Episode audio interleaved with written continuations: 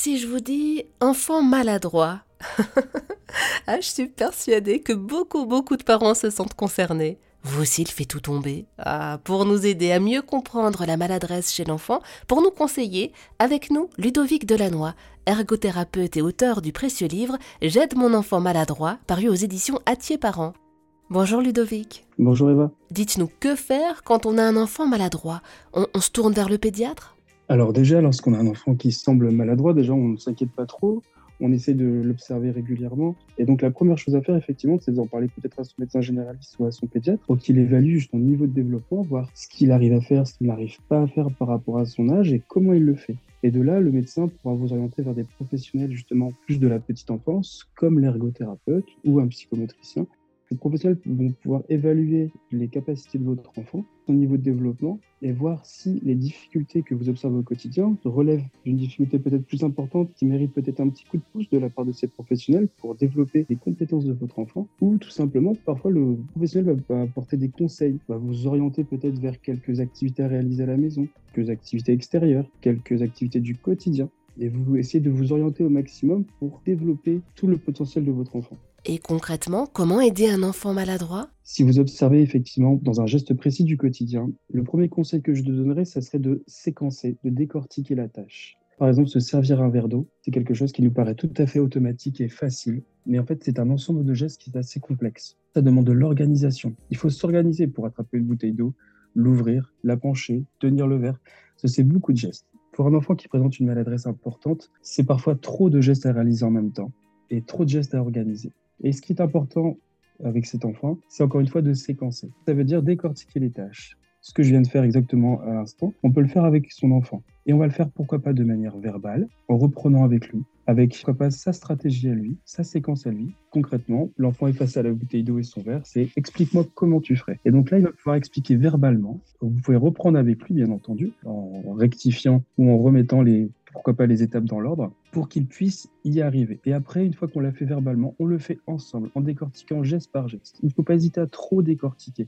Votre enfant est intelligent, il comprend très bien ce qu'il faut faire, mais lorsqu'il doit agir, c'est plus difficile. Et travailler sur ce séquençage, ça va vraiment lui apporter une aide très importante. On va venir compenser.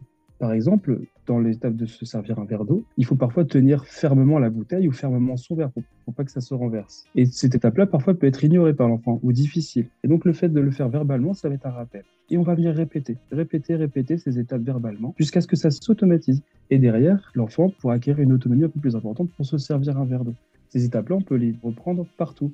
On peut les reprendre par exemple pour se brosser les dents, on peut les reprendre pour se laver ou pour s'habiller. On va venir séquencer. Ce séquençage peut se faire de manière verbale ou pourquoi pas visuelle lorsque l'enfant est plus petit, avec des images, avec des étiquettes, avec des pictogrammes qu'on va venir mettre sur une bande devant soi, une bande chronologique, où l'enfant va venir expliquer les étapes qu'il doit réaliser pour faire la tâche ce séquençage fonctionne vraiment très très bien chez les enfants qui sont porteurs de dyspraxie. Il faut faire confiance à son enfant, parce que souvent lorsqu'il va venir expliquer les étapes à réaliser, il peut les connaître. Et parfois il va nous surprendre parce qu'il va avoir sa stratégie à lui, et il faut l'accepter et, l'utiliser. Et c'est vraiment quelque chose de très intéressant à réaliser et de très efficace. Ludovic Delannoy, je rappelle que vous êtes ergothérapeute et auteur du précieux livre J'aide mon enfant maladroit, paru aux éditions Atier Parents. Dites-nous, quelles sont les causes de la maladresse? Est-ce que ça peut être héréditaire? Alors non, rassurez-vous, actuellement, il n'y a aucune étude qui montre le, le, caractère héréditaire de cette maladresse, même si parfois les enfants ont tendance à reproduire les comportements de leurs parents, ça c'est vrai. Mais mhm. cette maladresse que l'on peut observer, c'est quelque chose qui peut s'inscrire tout simplement parfois dans un retard d'acquisition. Alors le mot retard n'est pas forcément très joli, mais en tout cas c'est un enfant qui parfois a besoin d'un peu plus de temps pour acquérir certaines compétences, notamment des compétences motrices, et donc du coup des compétences du quotidien. La maladresse va s'observer dans les gestes du quotidien, comme remplir son bol le matin, s'habiller, se déshabiller, faire sa toilette. Les enfants qui présentent certaines maladresses vont avoir des difficultés à réaliser ces gestes correctement, en tout cas de manière autonome et performante par rapport à leur âge. Mais cette maladresse, parfois, peut s'expliquer aussi par un trouble un peu plus conséquent, qu'on appelle la dyspraxie ou le trouble développemental de la coordination. C'est le mot un peu plus moderne actuellement, mais on va parler dyspraxie pour que ce soit plus simple. Ce sont des enfants qui ont un petit peu plus de mal dans les gestes du quotidien, des enfants qui ont des difficultés à automatiser les gestes par exemple, lorsqu'un enfant apprend à faire un lacet, c'est un geste qu'il ne connaît pas lorsqu'il naît. On va lui apprendre, il va le répéter, le répéter, et il va l'automatiser. Ça devient automatique. Lorsqu'on est adulte, On ne réfléchit plus à comment faire son lacet, c'est un geste totalement automatique. Pour les enfants qui sont porteurs de dyspraxie, cette automatisation du geste est plus difficile. Ils ont besoin d'un peu plus de temps ou d'apprendre différemment. C'est là que justement l'intervention d'un professionnel est importante pour aiguiller les parents.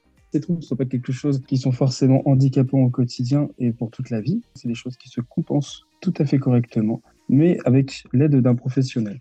C'est des enfants qui peuvent tout à fait, encore une fois, acquérir les bonnes compétences motrices, mais ils vont avoir besoin d'un peu plus de temps et des compensations différentes. Ludovic, alors la dyspraxie, c'est c'est pas lié à un trouble intellectuel. On parle de trouble moteur, c'est pas une maladie, ça se ça se résorbe, j'ai envie de dire, avec le temps, c'est ça? Alors, ce qu'on va dire, c'est que la dyspraxie rentre dans la grande catégorie des troubles neurodéveloppementaux. Et effectivement, dans le cas de la dyspraxie, l'enfant n'a pas du tout de difficultés cognitives et intellectuelles. Bien au mmh. contraire, ce sont des enfants qui ont souvent un très bon niveau verbal, puisqu'ils vont compenser leurs difficultés motrices par de bonnes compétences verbales. Et donc, on va utiliser cette force pour pouvoir compenser les problématiques motrices en travaillant parfois sur l'automatisation verbale à travers des pourquoi pas pour les plus petits des comptines qui vont leur apprendre à s'habiller, à se déshabiller. On va compenser l'automatisation du geste par l'automatisation verbale. Donc il n'y a aucune difficulté cognitive.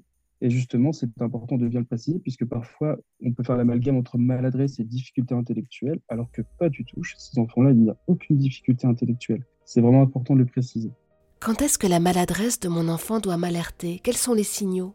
Alors, c'est une très grande question, puisqu'effectivement, la première chose à dire, avant de parler vraiment de normes par rapport à l'âge, c'est encore une fois le caractère envahissant des choses. On peut tous présenter une maladresse, chaque enfant peut présenter une maladresse, mais ce qui va être très important, c'est une maladresse qui va revenir quotidiennement qui va être un frein dans les activités de la vie de l'enfant. Par exemple, un enfant de 6-7 ans, on attend à ce que cet enfant puisse s'habiller, se déshabiller seul.